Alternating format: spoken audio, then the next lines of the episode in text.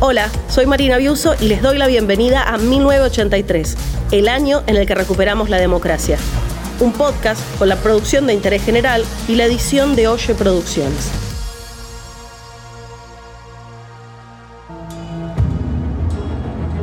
...1983... ...el año en el que recuperamos la democracia. Tenemos todos la enorme responsabilidad de asegurar hoy y para los tiempos la democracia y el respeto por la dignidad del hombre en la tierra argentina.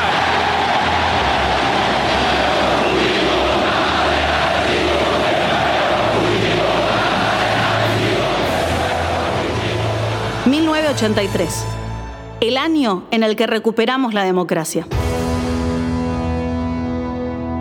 Así lo recordamos y así lo celebramos. Pero con el calendario en la mano hay una verdad evidente. En 1983 tuvimos solamente 21 días de democracia, ni siquiera un mes entero. ¿Cómo fueron esos meses hasta que los militares entregaron el poder? ¿Y la convocatoria a elecciones? ¿Cómo se vivió en Argentina el año que iba a cambiarlo todo? Mi nombre es Estela y soy abuela de Plaza de Mayo. ¿Por qué soy abuela de Plaza de Mayo? Porque estoy buscando un nietito que tengo desaparecido, que me lo quitaron, se lo quitaron a mi hija. Yo defendí toda mi vida que no era amistoso, hay que ganar siempre. Eso fue lo, que dije toda mi vida y lo sigo sosteniendo. Ganando se ayuda a trabajar, ayuda a que el jugador mejore, da tranquilidad a todos nosotros. Por eso nunca, nunca es un partido más para mí. La censura no existe, mi amor. Ah, ah. La censura no existe, mi amor. La censura no existe, mi amor. La censura no existe, mi. La censura no existe. La censura no. La censura.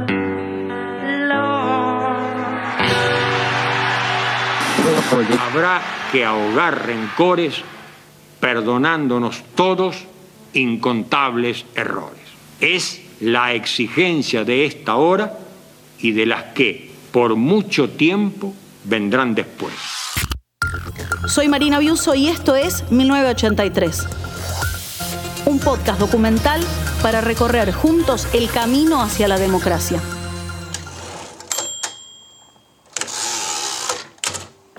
Haya que aclarar un punto. En febrero todavía seguíamos en dictadura militar, pero Reinaldo Viñone, el presidente de ese momento, no integraba la Junta Militar. Viñone había sido designado por el ejército. Por supuesto, había tensiones. Los militares no habían anunciado las elecciones por convicción democrática, sino más bien por necesidad política.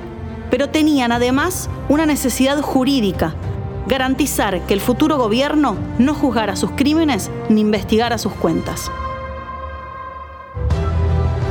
Viñone debía hacer pie en ese equilibrio tan frágil. El 4 de febrero se quejaba ante periodistas. Decía el presidente que los políticos se estaban excediendo en sus críticas.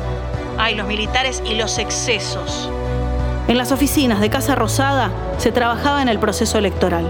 La democracia estaba llegando aunque a veces no se notara. 10 de febrero.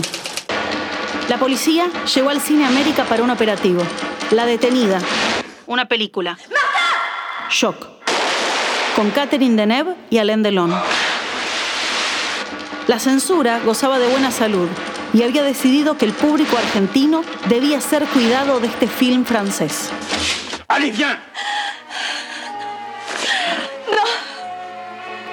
Esa misma semana, la faja de clausura llegó al Teatro Metropolitan, donde iba a presentarse la obra Doña Flor y sus dos maridos. Pero hay muchos grandes que son más elementales que los chicos, a los cuales también les hace falta que se les prescriba, digamos así, una cierta higiene mental en el consumo de espectáculos. Que conste que en este asunto el Papa coincide conmigo. No, un censor es un imbécil. Yo fui censor y no estoy arrepentido de haberlo sido. La policía consultó a 40 espectadores para que dijeran si la obra Doña Flor y sus dos maridos, basada en la novela de Jorge Amado, era o no pornográfica. Spoiler, no era. Todo lo que sale al aire en los canales, en los noticieros, está absolutamente controlado. Magdalena Ruiz Guiñazú era presentada en revista Gente como la mujer a la que más escuchan los hombres. Ustedes lo saben muy bien y de la CIP vienen todos los días informaciones, por ejemplo, del Salvador no se da tal cosa, de tal otro lado no se da tal cosa, incluso llama, creo que es el coronel García Fernández, si no me equivoco, el que llama directamente para dar esas instrucciones. En fin, Magdalena no se callaba. 14 de febrero.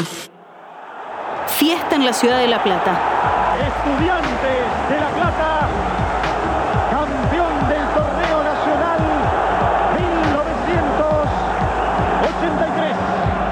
Estudiantes se consagraba campeón del torneo nacional. Todos los ojos estaban en el técnico, Carlos Salvador Vilardo. Diez días después, el doctor finalmente ponía la firma y se convertía en el director técnico del seleccionado nacional.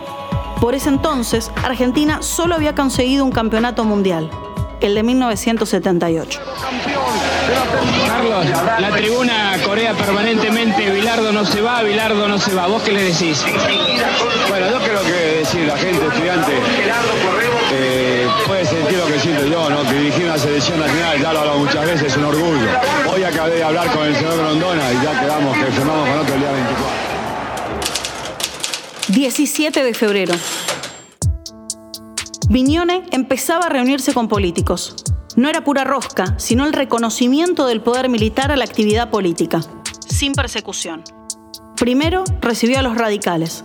Los peronistas pedían más tiempo. Mientras el presidente avanzaba, el ejército retenía. General, ¿el gobierno será entregado a quien sea el ganador de las próximas elecciones? Hay, hay preguntas que yo deseo que me la hagan bien clarita. A ver, por favor, dígame qué es lo que me quiere preguntar. Nicolaides se hacía el que tranquilizaba aclarando que no habría golpe de Estado. Ya negarlo era recordarnos a todos que siempre se reservaban esa posibilidad. Cualquiera sea el triunfador en el próximo comicio, ¿va a ser el que vaya a seguir el gobierno? Yo le pregunto a usted si no se hiciera así, ¿qué sucede? La revista dominical de Clarín traía dos temas que acaparaban la atención de los argentinos. Por un lado, entrevistas con cinco candidatos a presidente. Por otro, seguía el debate. Toda la noche hasta que salga el sol, tocando en una banda de rock and roll. Sin parar. ¿Existe el rock nacional?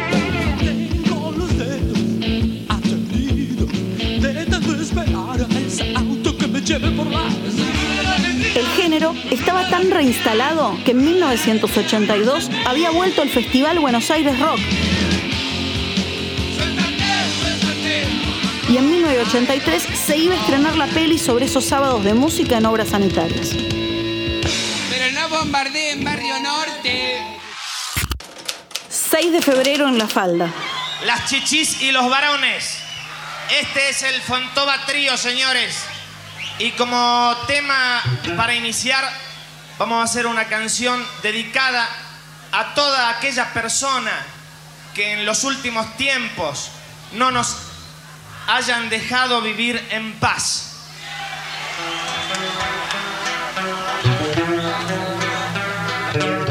El rock nacional existía y le hablaba a la dictadura que estaba en retirada. También existían las murgas, a pesar de que la dictadura había tratado de terminar con el carnaval. Antes del golpe de 1976, ya se habían impuesto edictos que impedían ridiculizar a la autoridad, que es básicamente el sentido de la murga. Ya con Videla en el poder, decidieron dejar el asunto claro eliminando los feriados de fiesta. Aunque costaba encontrarlo en la ciudad de Buenos Aires, el carnaval ocurría igual. En los barrios, con la música, pero sin letra, a veces clandestino. Viva, viva, viva la música. Viva, viva, viva el sol. Con una pila de vida, con el ready. Todo, todo, todo en acción. espera que vaya. El verde de diciembre estará con duración y potencia y siempre frescas una fila de vida te darán. Una, una fila de vida. El verde.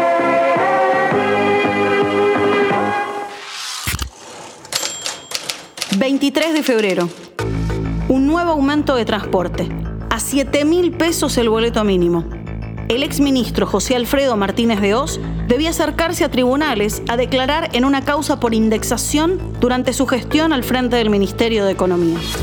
Nuestra acción ha consistido fundamentalmente en liberar el sistema económico de las contribuciones, de, perdón, de los controles, regulaciones, reglamentaciones excesivas que han trabado la libre iniciativa individual y abandonar el esquema de la economía cerrada para hacer entrar el soplo revitalizador de la competencia interna y externa.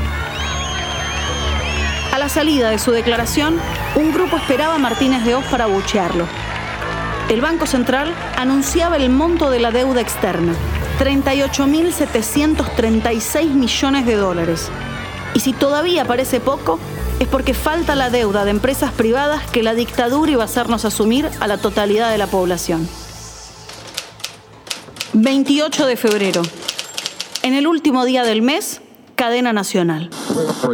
Dirigirme esta noche al pueblo todo de la nación argentina con lenguaje sencillo y directo. Lo hago en cumplimiento del anuncio efectuado poco antes de finalizar 1982 de que en el transcurso de este mes de febrero se daría a conocer al país el cronograma electoral. El cronograma electoral estaba listo. Podemos decir hoy que estamos exactamente a mitad del camino para el acto más trascendente que nos conduzca a esa deseada institucionalización, los comicios. La elección sería el 30 de octubre y el traspaso de mando el 30 de enero de 1984. Y decimos que estamos a mitad del camino porque a los ocho meses transcurridos le agregamos ocho meses futuros y el domingo 30 de octubre del corriente año 1983, el país, la ciudadanía del país, decidirá con su voto quiénes serán las autoridades que rijan en el futuro su destino. Sorpresa, el año en el que recuperamos la democracia estuvo por transcurrir entero con los militares todavía en el poder. ¿Qué pasó? De todo 1983 fue un año tan intenso que parece mentira que durara solamente 12 meses. El mes que viene. En marzo, Viñone irá al encuentro de países no alineados en la India en busca de apoyo internacional. Nueva Delhi, República de la India, para ATC Buenos Aires, República Argentina. Señora Presidenta, deseo destacar que represento a un gobierno que debió asumir el poder en circunstancias en que el orden jurídico, el proceso político y la dinámica social estaban al merced del caos terrorista, que incluso ponía en peligro la misma viabilidad de la Argentina como sociedad organizada. La agresión llevada a cabo por este enemigo artero fue vencida. Hoy Estamos empeñados en completar el proceso de retorno al orden constitucional y a la democracia plena. Nos hemos comprometido solemnemente frente al pueblo de la nación a asegurar el traspaso del gobierno a las autoridades que surjan de elecciones libres que se realizarán el 30 de octubre del corriente año.